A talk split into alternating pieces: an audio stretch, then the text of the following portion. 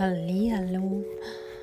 Heute ist ein Gammeltag und an Gammeltagen darf man einfach nur sein, ohne dass man was muss.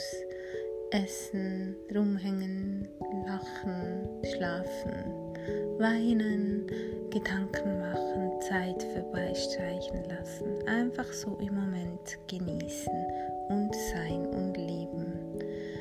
Viel zu viel sind wir Menschen gestresst ohne einen schon wissenden Plan gehen wir gar nicht in den Tag.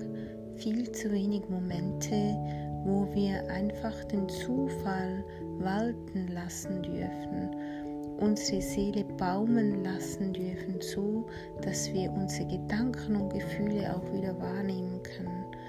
Aber an solchen Gammeltagen würde ich sagen,